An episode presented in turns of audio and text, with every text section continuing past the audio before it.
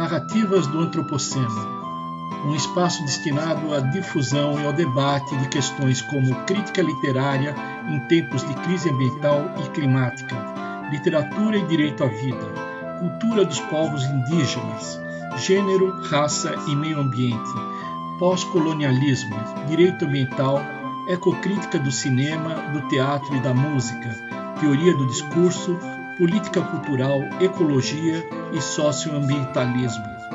Narrativas do Antropoceno é produzido e apresentado por Guilherme Purvin, especialmente para o podcast da revista Pub Diálogos Interdisciplinares.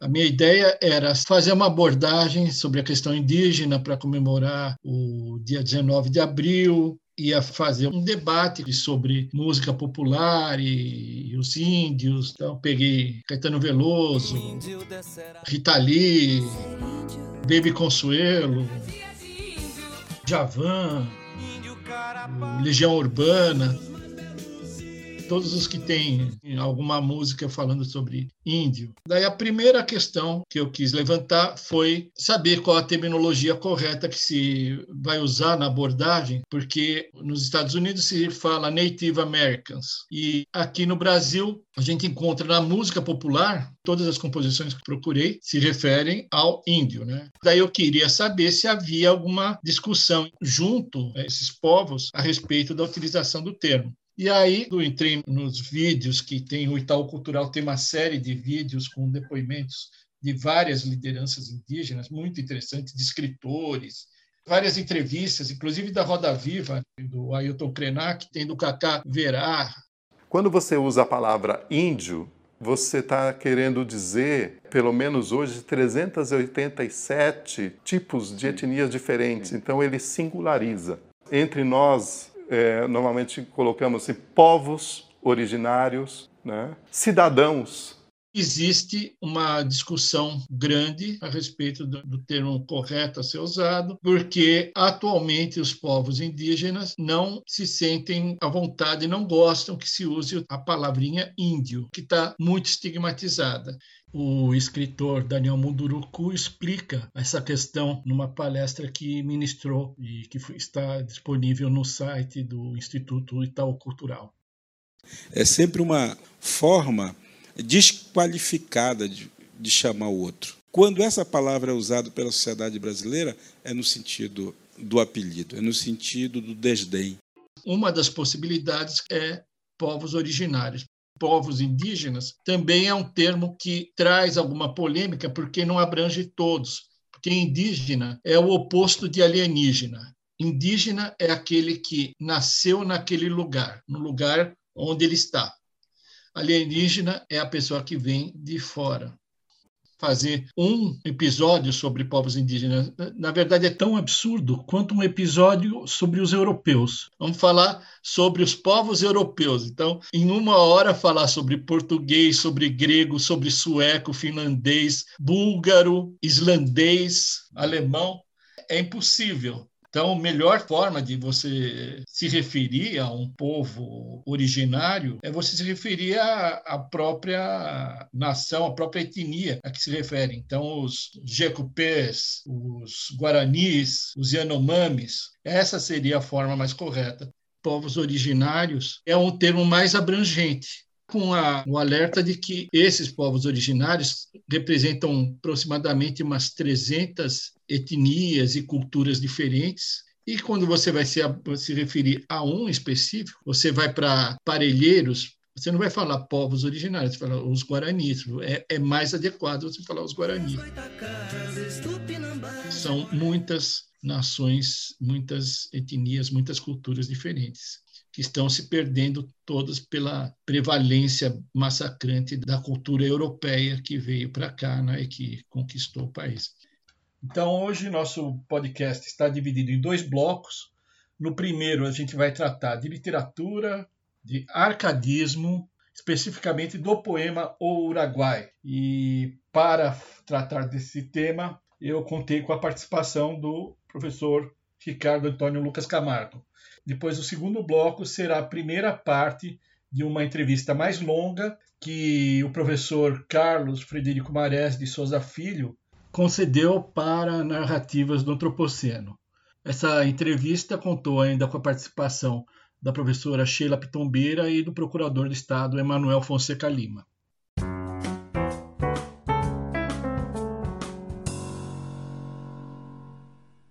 Como o nosso programa, nosso podcast, busca fazer um diálogo entre questões jurídicas, literárias, nos campos da biologia, da química, enfim, diálogos interdisciplinares, eu pensei então em fazer um levantamento das diversas obras que nós temos na literatura brasileira e que tratam dos povos originários. Claro que se formos tomar desde o começo, desde a Carta de Pero Vaz de Caminha, nós vamos encontrar uma série, uma multiplicidade de referências aos povos originários, aos povos que estavam aqui. Então a gente busca um marco histórico na formação da literatura brasileira e eu vou seguir mais ou menos a linha adotada pelo professor Antônio Cândido na formação da literatura brasileira. Iniciar com um poema que foi considerado decisivo na formação da nossa literatura e que é já do período do arcadismo, ou seja, o Brasil já estava ocupado fazia mais de 250 anos. Né? Os europeus já estavam ocupando cada vez mais o nosso território no processo de colonização.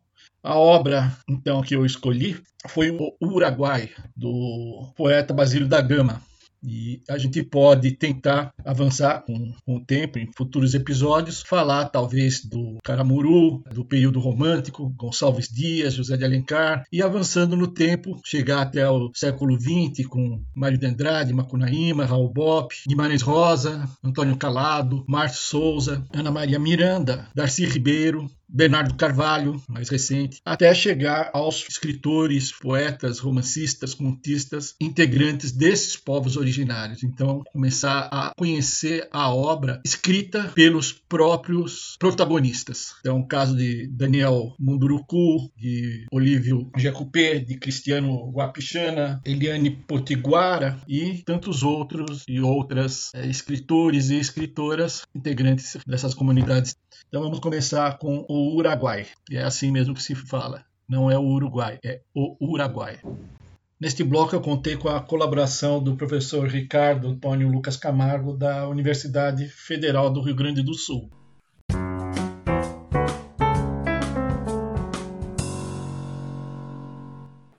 o poema lançado em 1769, portanto, antes até da Revolução Francesa. O Basílio da Gama integrava o arcadismo brasileiro e escreveu esse poema por um motivo político inicialmente. Em 1769, o Basílio da Gama não era considerado um grande poeta, mas ele fez esse poema e, inclusive, ele é muito elogiado como um marco histórico na formação da literatura brasileira. Ele compõe esse poema para se poupar da acusação de jesuitismo. Ele estava para ser exilado para Angola sob acusação de jesuitismo e compõe o Uruguai, que é destinado exatamente a louvar a política do Marquês de Pombal contra os jesuítas no Brasil. Então a gente está acostumado a falar sobre as missões, os sete povos das missões dos Guaranis, esse poema vai na linha contrária. Ele denuncia os jesuítas. Ele mostra assim que os jesuítas, né, sob aquela perspectiva, né, e é uma perspectiva totalmente favorável ao ponto de vista do Marquês de Pombal, eles seriam pessoas más, devassos, corruptos e estariam prejudicando gravemente os próprios guaranis. Um momento histórico desse poema é na metade do século XVIII, né, 1756, que é o episódio da expedição dos portugueses e dos espanhóis contra as missões jesuíticas do Rio Grande. Eram sete povos das missões: São Borja, Santo Ângelo, São Miguel. O que estava por trás dessa questão era o Tratado de Madrid, em que foi feita a troca da colônia de Sacramento, lá na, na margem cisplatina, no Rio da Prata, os portugueses tinham construído bem em frente a Buenos Aires colônia de Sacramento, que é lá no Uruguai é chamada de colônia apenas. e eles haviam fundado em 1680 e mais ou menos 70 anos mais tarde eles decidem fazer essa troca. O Brasil fica com essa região onde é hoje o Rio Grande do Sul e iria para a Espanha, aquela região lá que integra hoje o Uruguai. Esse daí é o tema central do poema. Eu não sei se todo mundo conhece o enredo, mas é, em resumo, o seguinte: a história se passa num povoado, na região onde é hoje o Rio Grande do Sul, e os nativos foram catequizados por esse padre Balda. Lá nessa aldeia, nesse povoado, é que vive o Cacambo, o chefe da tribo, e a mulher Lindóia. O padre teve uma relação com uma indígena, com uma nativa, e é pai do Baldeta. E para amenizar a situação, o padre Balda quer fazer com que seu filho se case com a Lindóia. Só que a Lindóia é a mulher do Cacambo. Então, ele faz tudo que está ao alcance dele para que o Cacambo morra. Ele manda o Cacambo ir para missões perigosas, sempre pensando em que ele acabe morrendo numa batalha. Mas o Cacambo retorna para a aldeia e frustra as intenções do padre Balda. Numa dessas missões em que ele é mandado, o Cacambo acaba sendo capturado pelas tropas do general Gomes Freire, o Gomes Freire de Andrade. E no interrogatório, depois que o exército português fica sabendo quem é o Cacambo, o que está acontecendo, ele chega à conclusão de que o grande vilão da história não é o Cacambo. O Cacambo, na verdade, seria um herói também. O vilão é o Padre Balda. Então eles soltam o Cacambo para que ele volte à aldeia o Basílio da Gama não diz qual desses sete povos é. Eles soltam o Cacão para que ele alerte seu povo de que o vilão, de que o inimigo, na verdade, são os jesuítas. Então é sempre esse tom pombalino que tem o poema, que contrasta, por exemplo, com quem viu o filme A Missão, com Jeremy Irons e o Robert De Niro, percebe que existe essa diferença grande de visão entre aquele filme e esse poema. Quando o Cacambo retorna, o padre dá uma poção venenosa para o Cacambo e o Cacambo morre envenenado. É uma das passagens que eu acho muito bonitas desse poema. Tinha Cacambo real esposa senhorio Lindóia, de costumes suavíssimos e honestos em verdes anos.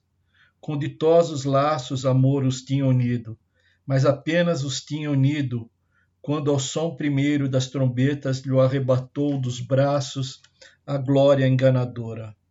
Ou foi que Balda, engenhoso e sutil, quis desfazer-se da presença importuna e perigosa do índio generoso, e desde aquela saudosa manhã que a despedida presenciou dos dois amantes, nunca consentiu que outra vez tornasse aos braços da formosa lindóia e descobria sempre novos pretextos da demora. Tornar não esperado e vitorioso foi todo seu delito, não consente o cauteloso balda que Lindóia chegue a falar ao seu esposo, e manda que uma escura prisão o esconda e aparte da luz do sol. Nem os reais parentes, nem dos amigos a piedade, e o pranto da eternecida esposa abranda o peito do obstinado juiz, até que a força de desgostos, de mágoas e de saudade, por meio de um licor desconhecido que lhe deu compassivo Santo Padre, jaz o ilustre Cacambo, entre os gentios, único que na paz e em dura guerra, de virtude e valor deu claro exemplo. Chorado ocultamente sem as honras do régio funeral, desconhecida pouca terra, os honrados ossos cobre, se é que os seus ossos cobre alguma terra. Cruéis ministros, encobri ao menos a funesta notícia. Ai que já sabe assustada amantíssima Lindóia o sucesso infeliz, quem a socorre, que aborrecida de viver procura todos os meios de encontrar a morte, nem quer que o esposo longamente a espere no reino escuro aonde se não ama. Então, essa daqui é a primeira passagem que é mais conhecida do Uruguai, que é a morte do Cacambo, do herói. Aí, com essa morte, o campo está livre para que a Lindóia se case com Baldeta. Né? O campo está livre para que o padre, né, o Balda, promova o casamento da Lindóia com seu filho Baldeta. Mas a Lindóia está totalmente arrasada com a morte do marido e ela se deixa matar. Ela deixa que uma cobra venenosa a morda, né, a pique. Então, essa daqui acho que é a passagem mais conhecida, que é a morte de Lindóia. Inclusive, existe um quadro bastante conhecido do José Maria de Medeiros, datado de 1882, que é justamente sobre a morte de Lindóia. Esse quadro faz parte do acervo do Instituto Ricardo Brenan, em Recife. Então vou ler também esse trecho. Não faltava para se dar princípio à estranha festa mais que Lindóia.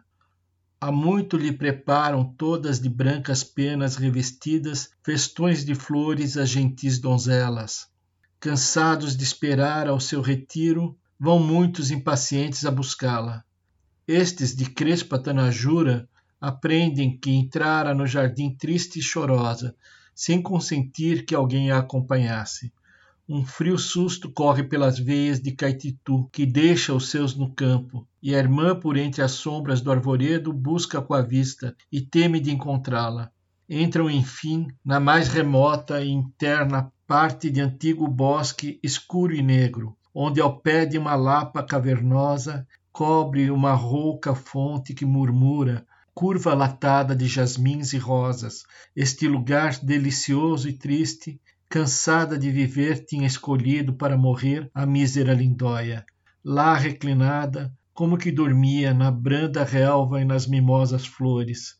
Tinha a face na mão e a mão no tronco de um fúnebre cipreste que espalhava a melancólica sombra. Mais de perto descobrem que se enrola no seu corpo verde serpente, e lhe passeia, e cinge pescoço e braços, e lhe lambe o seio. Fogem de haver assim sobressaltados, e param cheios de temor ao longe, e nem se atrevem a chamá-la, e temem que desperte assustada e irrite o monstro, e fuja e apresse no fugir à morte. Porém, o destro Caititu, que treme do perigo da irmã, sem mais demora dobrou as pontas do arco e quis três vezes saltar o tiro, e vacilou três vezes entre a ira e o temor. Enfim, sacode o arco e faz voar a aguda seta que toca o peito de Lindóia e fere a serpente na testa, e a boca e os dentes deixou cravados no vizinho tronco. Assolta o campo com a ligeira cauda o irado monstro, e em tortuosos giros se enrosca no cipreste, e verte envolto em negro sangue o lívido veneno. Leva nos braços a infeliz lindóia, o desgraçado irmão, que ao despertá-la conhece com que dor no frio rosto os sinais do veneno, e vê ferido pelo dente sutil o brando peito. Os olhos, em que amor reinava um dia, cheios de morte, e muda aquela língua que ao surdo vento e aos ecos tantas vezes contou a larga história de seus males. Nos olhos Caititu não sofre o pranto e rompe em profundíssimos suspiros, lendo na testa da fronteira gruta, de sua mão já trêmula gravado, o alheio crime e a voluntária morte, e por todas as partes repetido o suspirado nome de Cacambo ainda conserva o pálido semblante, um não sei que de magoado e triste, que os corações mais duros internece, tanto era bela no seu rosto a morte. Essa estrofe, acho que não tem quem não se lembre dela, né? Tanto era bela no seu rosto a morte é, é o auge do poema, é a frase mais inspirada que eu acho que tem embora a gente não esteja aqui fazendo nenhuma análise ecocrítica do poema, não dá para a gente deixar passar o cenário que foi desenhado por Basílio da Gama nesse episódio da morte de Lindóia. Ela se apoiar num cipreste é demonstração ou de total desconhecimento dos ecossistemas no Rio Grande do Sul, ou é pura e simplesmente uma confissão de que ele estava adotando um modelo totalmente eurocêntrico de poesia. Nesse caso, o cipreste, que é uma árvore nativa da região sul da Europa, demonstra que não havia nenhum conhecimento do poeta com relação ao cenário em que se desenrolam as guerras com os povos guaranis. O Nelson Werneck, né, no livro História da Literatura Brasileira, falando já para frente, né, 70 anos, que é o nascimento do da escola indianista, né, do, do romantismo, quando ele está falando da presença dos indígenas, né, dos povos indígenas na literatura, ele faz uma correlação com a literatura de utopias, então é interessante a gente pensar nisso daqui, porque está vendo hoje uma crítica bem ferrenha à forma como José de Alencar se referia aos povos indígenas, que jamais existia uma Iracema assim, um Ubirajara, enfim, um peri, na forma como é descrito, mas ele faz essa referência a isso daqui. Ele diz o seguinte: quem se der ao esforço de conhecer os trabalhos arrolados no campo das utopias há de verificar que as terras distantes tiveram neles uma situação de realce particular. E não só as terras distantes, como os homens que as habitavam, tão diferentes do europeu daquele tempo, tão ingênuo em sua maneira de viver, tão espontâneo em suas manifestações, tão livre na expansão de seus impulsos. Então, tem essa questão aqui da utilização, né, da descrição do universo indígena como uma utopia, e daí você vai para Thomas Moros, né, para Campanella, você percebe que esses filósofos, né, esses escritores se referiam ao distante bom selvagem como um contraponto à civilização europeia. E é interessante também o Nelson Werneck Sodré também fala disso, que eles poderiam fazer, mas não fazem o mesmo com relação aos povos africanos. Eles escolhem os indígenas. Depois ele cita também uma outra parte aqui que é do Afonso Arino de Melo Franco, um livro chamado Índio Brasileiro e a Revolução Francesa, de 1937. E ele diz o seguinte, o Afonso Arino de Melo Franco: os filósofos cientistas impossibilitados de criticar abertamente as injustiças do tempo por causa da severa vigilância que a Igreja e o Estado exerciam sobre toda a produção intelectual aplicada aos assuntos políticos, começam a fazer insidiosas descrições de comunidades ideais que viviam num verdadeiro reino de venturas, exatamente porque adotavam e praticavam instituições que eram opostas às vigentes nos países civilizados da Europa. Eu nunca tinha pensado sobre essa perspectiva, apesar de estar falando aqui do romantismo, né, eu acho que dá perfeitamente para a gente transplantar para análise do Uruguai, principalmente a gente verificando como é que o Basílio da Gama se referiu aos jesuítas, ao português que foi lá fazer cumprir as determinações do Marquês de Pombal e aos povos indígenas, aos guaranis. Ele cria essa idealização que pode não corresponder exatamente ao que era quer dizer, não corresponder exatamente, estou sendo eufemista, né? porque, na verdade, o Basílio da Gama nunca foi sequer para a região. Se não me falha a memória, ele escreveu isso daqui, ele já estava em Lisboa, com base em informações. Ele era um carioca e estava em Lisboa escrevendo praticamente uma encomenda do Marquês de Pombal. Então, ele está claramente usando essa figura aqui dos personagens, né, como uma forma de fazer um contraponto, porque ele deixa bem claro que os jesuítas são péssimos. Não tem nada dessa doçura, né? quanto tantas pessoas falam sobre o comunismo cristão que os jesuítas estavam tentando trazer e desconsiderando o fato que eles estavam destruindo, né? violentando totalmente a cultura dos povos indígenas. Depois veio o Marquês de Pombal, que fez tudo que os jesuítas não deviam fazer e mais ainda, porque pelo menos os jesuítas sistematizaram em Engatu, pelo menos se falava a língua dos povos indígenas. Havia uma certa deferência, um certo respeito a esses povos. Embora essas referências aqui que ele faz sobre as literaturas utópicas e sobre a utilização das comunidades indígenas como criação de um personagem para que se possa contrapor, para que se possa fazer uma crítica a igreja ao Estado a partir de um contraste. Né? Então, você tece loas ao modo de vida dos povos nativos, e com isso você está criticando os vícios da igreja e do Estado português. Embora isso daqui se refira à poesia do Gonçalves Dias, a, aos romances de José de Alencar, dá para a gente utilizar no Basílio da Gama, especificamente quando a gente está falando aqui do Uruguai. O Alfredo Bose, né, ele fala rejeitando o belicismo fácil com que os nobres se serviam dos camponeses, Basílio da Gama é o homem do fim do século XVIII, cujos valores pré-liberais prenunciam a revolução e se manteriam com o idealismo romântico. Contam no mesmo tom o herói pacífico Tomás Antônio Gonzaga, Silva Varenga e Santa Rita Durão. E quanto não diz ao herói oficial do poema a fala dos verdadeiros heróis Cacambo e Cepé, como apologia da vida natural avessa às hierarquias da milícia, da corte e da cúria. Então, acho que isso daqui que o Alfredo Bose fala é exatamente na mesma linha do que falou em 37 né, o Afonso Arino de Melo Franco.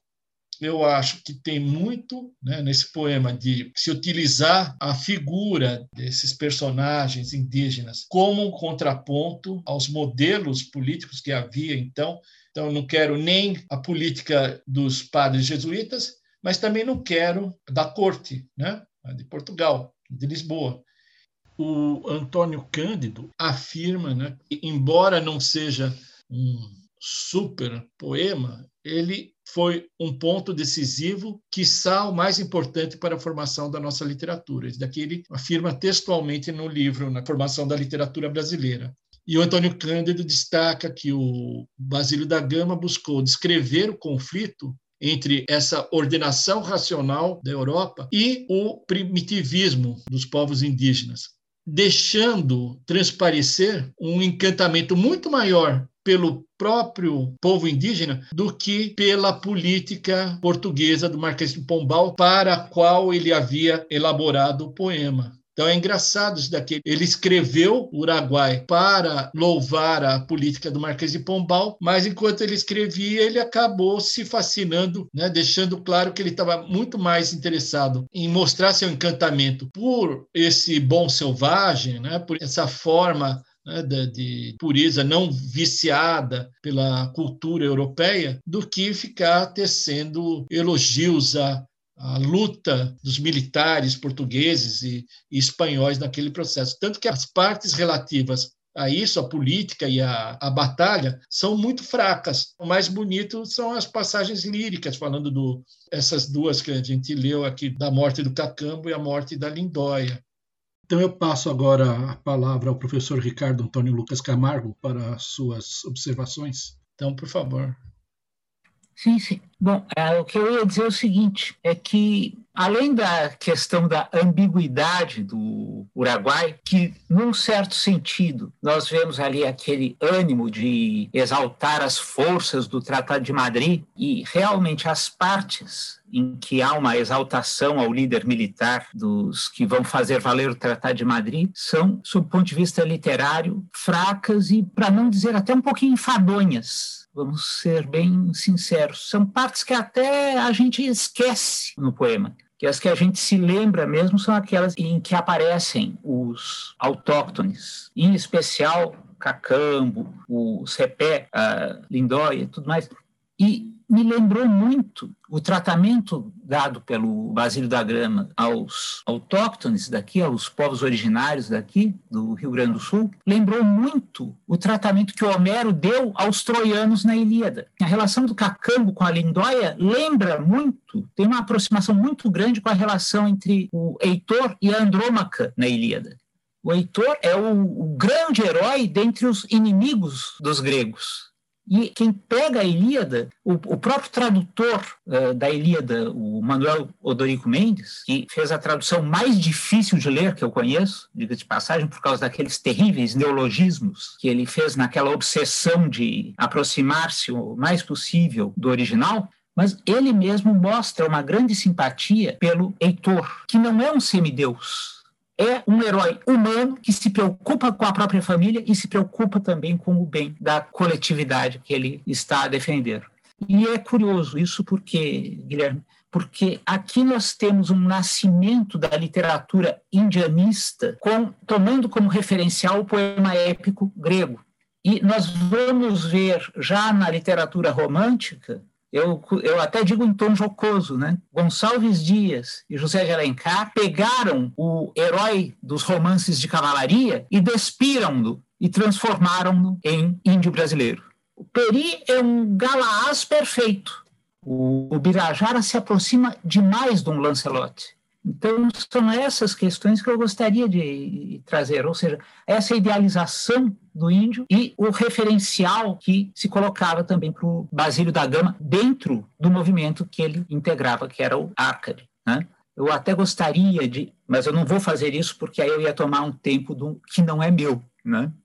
Justamente, eu até gostaria de lembrar do papel do Marquês de Pombal como representante do despotismo esclarecido, e a briga dele com os jesuítas também tem muito a ver com isso, mas eu acho que isso teria que ser discutido numa outra oportunidade. Muito obrigado.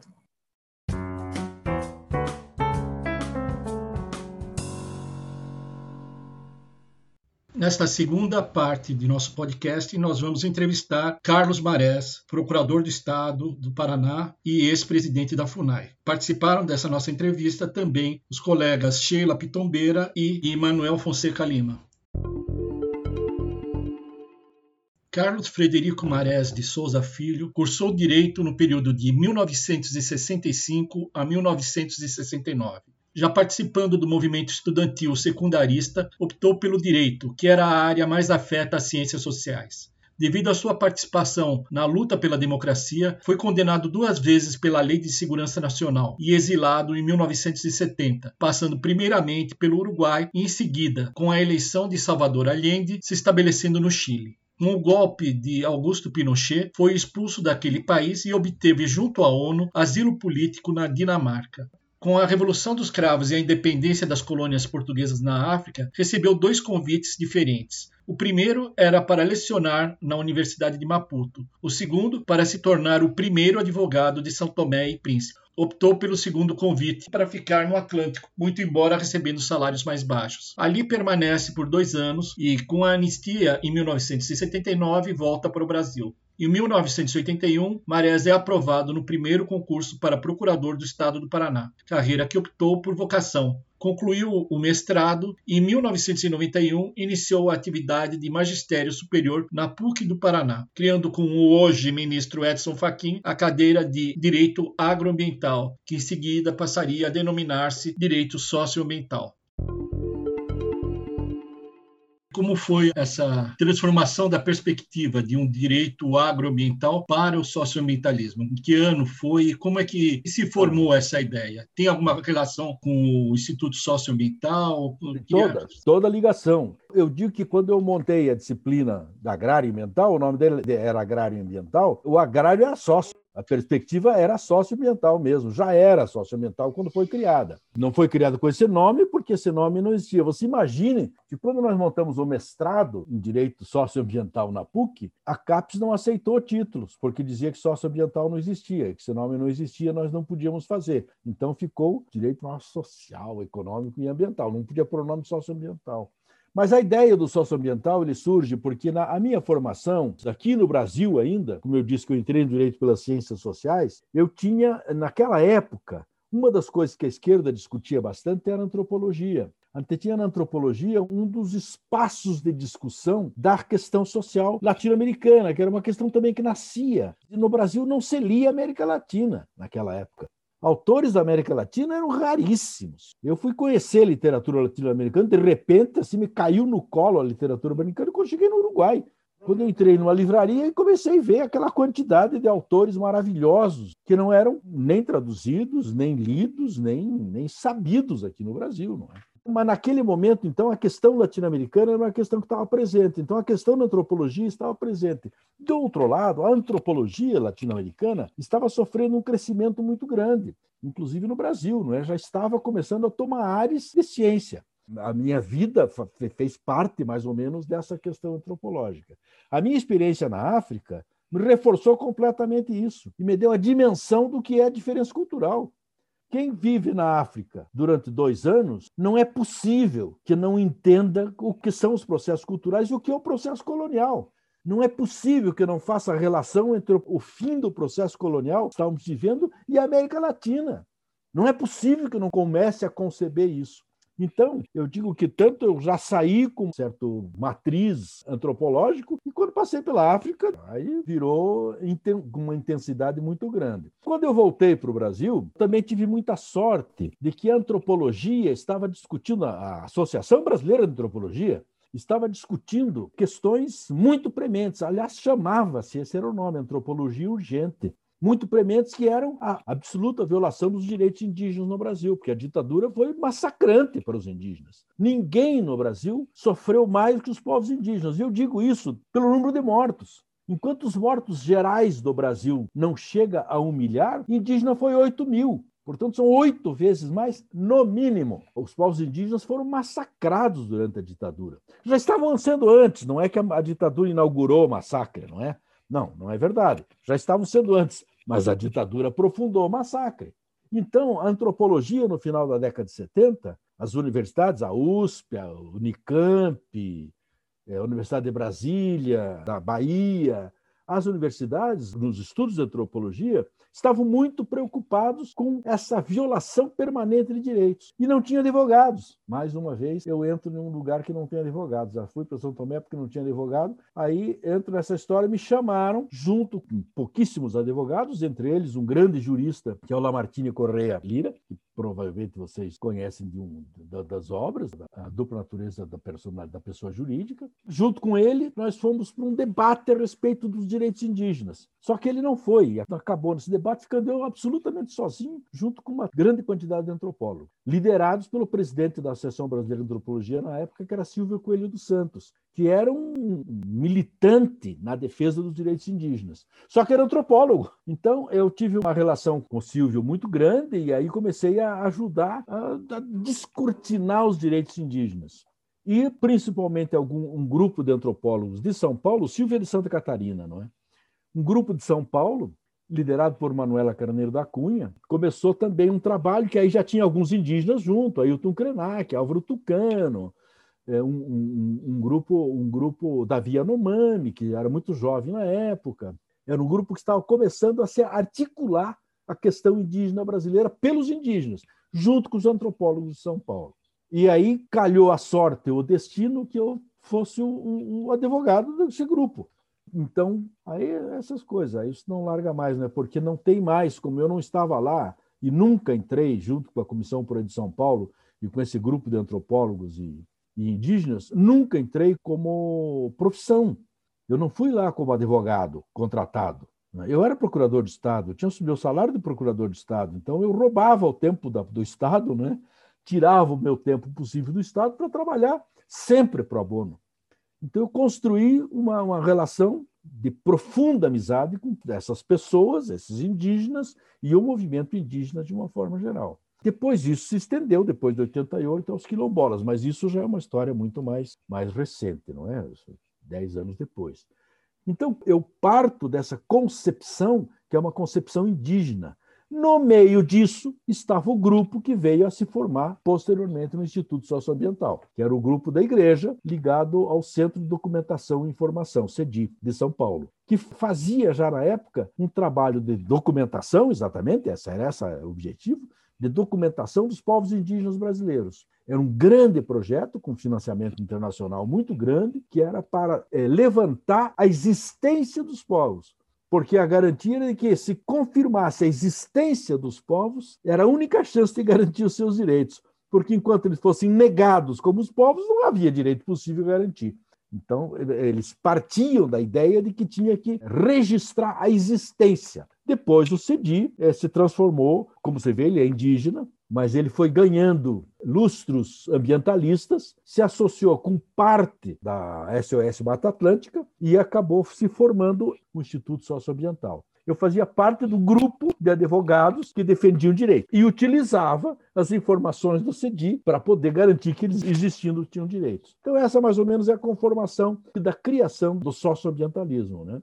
Que a primeira expressão é o Instituto Socioambiental, sem dúvida. Marés, não sei se você viu aquela resolução número 4, agora em janeiro, da FUNAI, que restringe os critérios de autoidentificação dos povos indígenas, introduz a heteroidentificação. Você eh, poderia falar alguma coisa sobre esse assunto? Sim. Uma das questões que a antropologia sempre defendeu e que não tinha como não defender desde a década de 70 era exatamente a autoidentificação, dizendo que ninguém podia identificar uma coisa que é de fora. Né? O outro não podia identificar um, o um tinha que identificar um. Né? Essa é uma questão mais ou menos meio óbvia, não é? Os indígenas, os povos têm que se identificar como coletivos, não é? Sejam eles indígenas ou não. E essa é uma questão muito presente. E, esta, e, e, essa questão estava muito presente na ditadura militar. Na década de 70, toda a ideia, a construção teórica em relação aos indígenas é que é o Estado que identificava. Apesar do Estatuto do Índio de 1973, portanto, em plena ditadura, ter tido um artigo de autoidentificação, dizendo que os índios se autoidentificam havia uma contradição em 78, 79, que era uma lei federal da ditadura, que é o Estatuto do Índio, garantindo a autoidentificação, e uma prática política, de políticas públicas de heteroidentificação. Esse nome heteroidentificação é o nome que deram agora, é uma invenção. Na verdade, era reconhecimento, se falava no puro reconhecimento. Se o Estado tem que reconhecer, se o Estado não reconhece, não é índio. Essa é a questão. Se o Estado reconhece que é um povo, tem que dar a terra, etc. Se não reconhece, não tem que dar nada. E ao contrário também vale. Se o Estado vai reconhecer, ele diz onde é que eles estão e, portanto, reserva a terra para eles. Mais ou menos essa é a concepção dos Vilas Boas, por exemplo, em relação ao Xingu.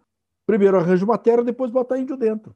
Então, essas concepções é que estavam muito claras no final da década de 70 para as políticas públicas. E é uma reação. Então, quando eu falei da antropologia urgente e quando eu falei da, da, do início dos povos indígenas tomarem o protagonismo de suas lutas, qual é a reivindicação indígena básica? nós nos auto-identificamos e nós temos o direito na terra que estamos. Básico. Bom, isso avança durante a década de 80 para dois documentos fundamentais para o Brasil. Um é a Constituição Brasileira, que a gente nunca conseguiu pôr o nome autoidentificação, mas ele é óbvio que é uma autoidentificação na leitura, não está lá escrito, mas no documento do ano seguinte, que é a Convenção 169, os índios conseguem emplacar o nome autoidentificação.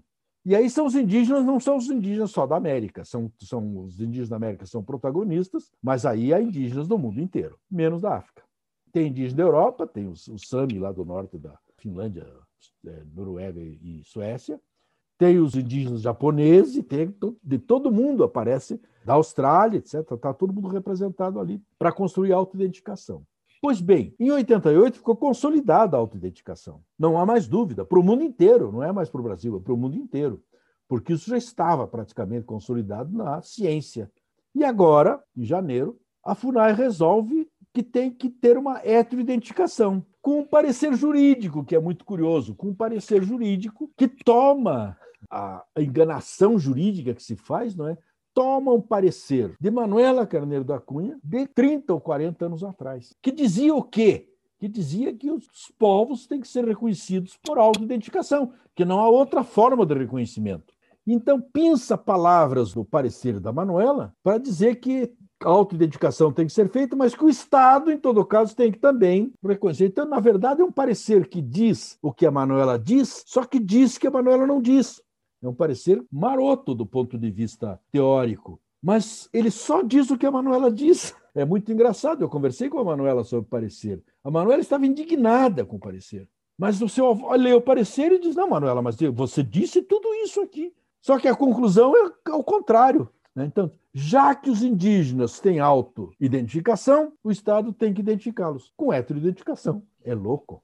E para que isso? Tudo surgiu dentro da FUNAI porque havia alguns indígenas exilados da Venezuela, é assim que consta, que queriam ter direito à vacinação no Brasil por serem indígenas, porque havia prioridade indígena. E a FUNAI não queria dar, porque não eram indígenas brasileiros.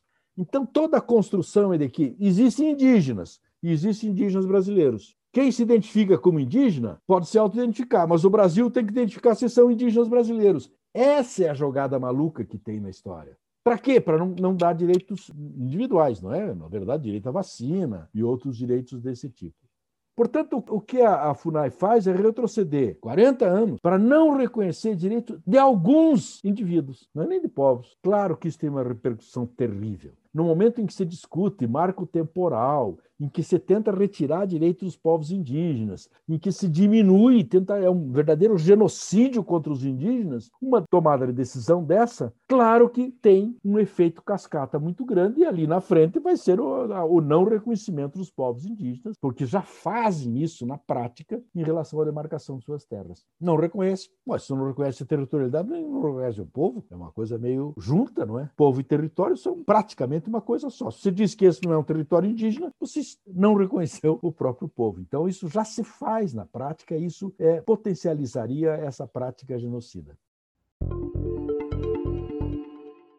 Então, professor Marés, pode se relacionar a questão dos, do reconhecimento dos povos, da identidade dos povos, e uma ideia que apareceu muito nos anos 70, no período da ditadura militar, e hoje ela vem sido veiculada, vez ou outra, no sentido de quando você reconhece essas comunidades, esses povos e as populações indígenas, você estaria reconhecendo, na verdade, como se fossem nações e sobre nações, então, elas poderiam reivindicar independências como se fossem estados independentes, e essa ideia seria fomentada pelos Estados Unidos ou outros países que teriam interesse nas terras indígenas, que são brasileiras, e aí criaram toda essa, essa história da autoidentidade das comunidades, porque existe esse discurso existia nos anos 70 e agora a gente está verificando novamente. O que eu indago é quanto o Estado brasileiro, em alguns momentos, como no período da ditadura militar e agora,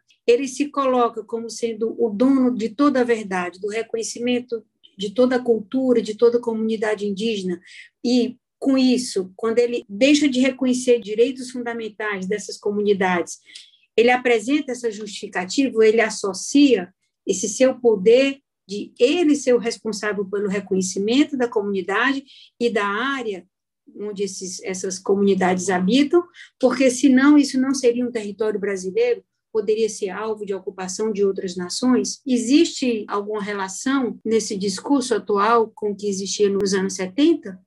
O discurso, sim, o discurso é o mesmo. É o discurso desta direita internacional, não é, que pensa que tudo que não seja a lógica estreita do liberalismo, seja comunismo ou seja a tentativa das nações estrangeiras tomar conta do território. Essa formulação das nações indígenas como antinacionalidade brasileira se fundamenta em alguns equívocos e algumas ignorâncias, eu diria mais do que equívoco, porque equívoco é quando você erra, mas quando você tem a informação e não quer receber a informação, aí é ignorância, é, ou é má intenção. A história da ocupação territorial brasileira e a história da relação dos povos indígenas eh, no Brasil é a história de uma interação com os povos indígenas na concepção do território brasileiro. É, o Rondon, quando saiu pelo mato afora buscando indígena e contatando e sendo amigo dos índios, etc., não fez outra coisa senão expandir território. Então, o que ele fazia nas fronteiras era expansão de território. E como? Trazendo, ou tentando trazer, para dentro da brasilidade os povos indígenas. Então, nos grandes conflitos fronteiriços brasileiros, o Brasil sempre alegou a existência de povos indígenas relacionados com o Brasil. Portanto, é o contrário do que se tenta afirmar que os indígenas tentam fazer, vão virar uma nação, etc, etc. Essa é outra, eu diria, falácia. Por que é falacioso? Porque você pega um, um, uma categoria teórica moderna, europeia, eurocêntrica de nação e tenta confundir esta concepção com o que seja uma nação indígena. As nações indígenas não são modernas, elas não têm concepção de modernidade. Portanto, não, não têm concepção nem de território e nem de nação como os modernos têm. E, portanto, não estão nem um pouco preocupados em conceber uma forma estatal de organizar. Nem os grandes impérios. E nós pegamos a América inteira, de norte a sul, povo por povo, e são alguns milhares. Não tem nenhum que se reivindique ser nação independente, salvo, e isso é muito curioso, aqueles que os Estados Unidos impôs isso para poder roubar o território. Construiu uma nacionalidade própria para alguns povos, dando total independência naquele território para roubar o resto. Portanto, o único lugar na América onde há essa concepção territorial ligada à construção de independência é exatamente nos Estados Unidos. Por quê? Para poder usar o resto. Se vocês mandam aqui, nós mandamos aqui. Tudo uns pedacinhos pequenininhos, não é? Então, essa concepção é uma concepção fundada em princípios falaciosos, muito falaciosos. Mas ela é presente, as pessoas às vezes acreditam, não é? Mas as pessoas inventam coisas dos povos indígenas e ficam inventando a partir de conceitos modernos. O outro conceito que se cria, que se diz muito a respeito dos povos indígenas, que é uma concepção moderna, é que os índios, por exemplo, são machistas. Porque quem se relaciona com os brancos são os homens, não são as mulheres, em geral. Isso desde de Rondon. Agora, eles não se dão conta que o machismo vem daqui não vai de lá. É que daqui se constrói, aqui, inclusive os, os missionários. Os missionários são homens que se relacionam com homens. E, portanto, não dá para dizer que aquele povo que está lá está se relacionando com homens, por homens, com homens daqui, que aquele povo quisesse se relacionar com homens, ou seja, machista na sua concepção de povo. Então, todas essas falsidades que se criam, se criam a partir de formulações teóricas da modernidade. E não se pergunta para o povo como é que ele se formula. Não pergunta. Hoje há mais facilidade de interlocução com esses povos se pode perguntar. E a gente pode perguntar claramente para as mulheres desses povos, hoje elas falam, como é que são essas relações internas. Né? Isso é completamente diferente do que imagina a insana, insano pensamento moderno, que tira tudo como por sua própria régua. Né? Professor Mares, quando eu, pelo menos a impressão que eu tenho quando eu, tenho, quando eu estudo a história dos direitos indígenas no Brasil, é que em muitos momentos a gente teve umas posturas mais contraditórias. Havia movimentos no sentido de se estabelecer algum grau de proteção, mas por outro você tinha aí uma forte violência aí por parte do próprio Estado, de grupos que tinham interesse nas terras dos povos indígenas. Né? Eu, eu lembro aqui do relatório Figueiredo, de todos esses relatos de atrocidades que a gente teve aí durante o período da ditadura militar. E quando eu leio isso, eu acabo relacionando essa ideia do marco temporal, dessa tese do marco temporal. Ela não significa aí uma tentativa de apagar todo esse processo de violência que esses povos sofreram, de tentar de alguma forma legitimar esse, esse genocídio? Pois é, Emanuel. A, a, ação, tanto do Estado brasileiro como de boa parte da intelectualidade brasileira, e obviamente do pensamento jurídico brasileiro, né, é uma, uma ação que invibiliza os povos indígenas e, portanto, se são invisíveis, eles não têm muito o que reclamar, porque não, não aconteceram, não é? Então, todos esses atos que você, essas, essas teorias que surgem, né, tanto do marco temporal, assim como a teoria da demarcação das terras e as formulações jurídicas da demarcação das terras indígenas, são teorias e formulações práticas e concretizações da teoria no sentido de diminuir os direitos. Nós temos algumas sentenças no Brasil, dadas por alguns juízes, que são minoritários, evidentemente, mesmo porque são minoritárias as causas indígenas no Brasil, não é? que expressamente dizem isso. Olha, os, os, a, a lei está dando muito direito aos povos. São direitos demais aos indígenas. Então, a justiça tem que recortar um pouco esses direitos. Alguns dizem expressamente a decisão de Raposa Serra do Sol, que é uma decisão das mais importantes que nós temos no século XXI, a respeito de terras indígenas, não é? é eu diria uma das, não, eu diria a mais importante, né? porque tem a, maior densidade. Curiosamente, de uma coisa que não tinha conflito, que os tribunais não precisavam ter se intrometido. Mas os tribunais se intrometeram por quê? E o Supremo Tribunal se intrometeu por quê? Dando uma dimensão a essa decisão, o que estava em discussão? Estava em discussão se a União tinha direito ou não tinha direito de demarcar as terras indígenas. O que é que diz a Constituição? Diz textualmente: a União tem a obrigação, não é nem um poder, uma faculdade, um direito, tem a obrigação de demarcar as terras indígenas. Ponto.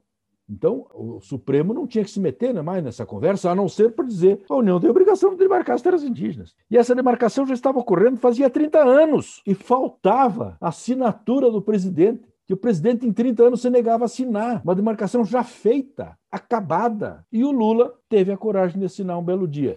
Nem me perguntem por quê. Eu não saberia responder.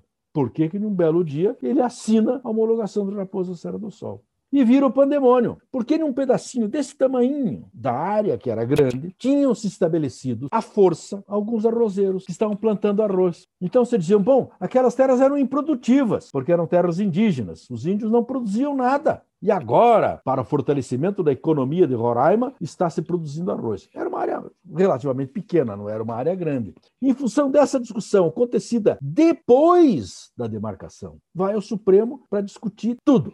E o Supremo tem uma decisão fantástica, a mais importante decisão sobre terras indígenas que o Supremo já teve no século XXI. Eu acho que existem algumas anteriores que vale a pena a gente pensar, mas sem dúvida mais importante. Por quê? Porque o Supremo resolve decidir não para a Raposa Serra do Sol, resolve decidir para todas as áreas indígenas. Fazendo o quê? Diminuindo os direitos, recortando os direitos, passando tesoura no direito, a partir da demarcação. O que é um absurdo total. É contra todo o direito. Contra qual direito? Contra o direito escrito na Constituição e contra o direito escrito na Organização Internacional do Trabalho, a OIT, na Convenção 169. E mais, na Declaração dos Direitos dos Povos Indígenas da OEA e da ONU. Portanto, são duas declarações de direitos, mais um tratado e mais uma Constituição para o Brasil, que combina, o que é mais interessante, com as constituições da América Latina inteira. Portanto, nós devemos imaginar que isso é direito. Se estão em várias constituições, se estão nas constituições, na convenção e estão nos tratados, nós podemos imaginar, nós juristas podemos imaginar que isso é direito. Entretanto, o Supremo recorta esse direito, diminui esse direito. Uma das teses de diminuição do direito é exatamente o marco temporal. E a segunda tese importante de recorte é também dar a importância que a demarcação não tem. Porque a terra indígena é terra indígena porque é indígena, não é porque foi demarcada. Então, os nossos tribunais, os nossos juristas e os nossos administradores estão permanentemente tentando retirar, recortar, diminuir os direitos conseguidos pelos povos indígenas nas instâncias que lhes são próprias. É a Constituinte, é a OIT e são as declarações internacionais. Então você tem toda a razão nesse respeito. Dá para discutir o direito em si do marco temporal? Claro, é uma discussão teórica que a gente pode ter, e nós temos alguns juristas que discutem a importância do marco temporal, mas, no fundo, no fundo, o que se está fazendo é um recorte de direitos, é uma diminuição de direitos. Isso acontece desde do século XVII. Sempre que aparece um direito qualquer, esse direito é rapidamente recortado. Não só para os indígenas, mas se nós olharmos também para os povos escravizados, especialmente africanos, isso é exatamente igual. Cada vez que se conseguia algum direito, se dizia que não se aplicava bem assim, que era mais complicado aplicar, que não podia ser aplicado, e assim era, não é? A começar pela Constituição de 1824, que garante a liberdade a todos os cidadãos brasileiros, menos aqueles que não eram cidadãos, é claro. E quem não era cidadão? Os escravos. Essa é interpretação que o direito vem dando sempre aos direitos, a esses direitos, os direitos que não interessam à classe dominante e, ao contrário, interessam só àqueles que têm uma vida dependente do direito ou seja, é a utilização do direito é quase como uma, um instrumento de pilhagem, né? Para pilhar direito dos, dos povos originários.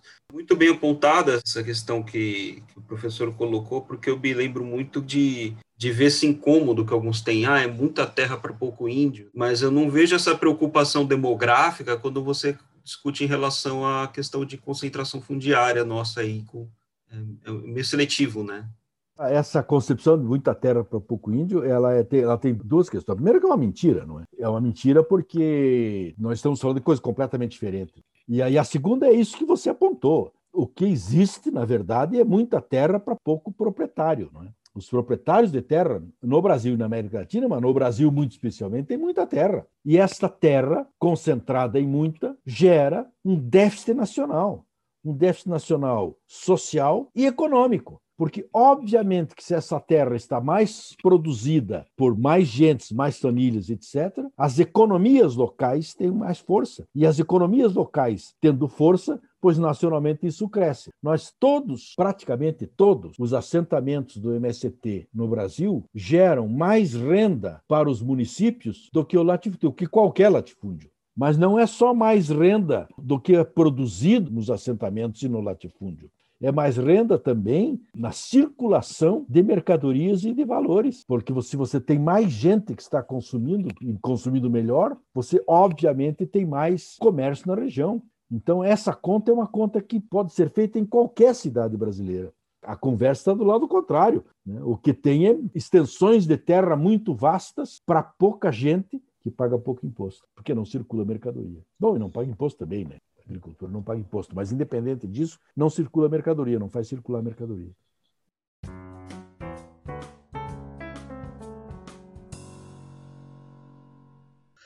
A segunda parte desta entrevista com o professor Carlos Marés será apresentada no próximo episódio de Narrativas do Antropoceno. Narrativas do Antropoceno é um podcast criado, produzido e apresentado por Guilherme Porfim, especialmente para a revista Pub. Conheça o blog da revista Pub acessando www www.revista-pub.org.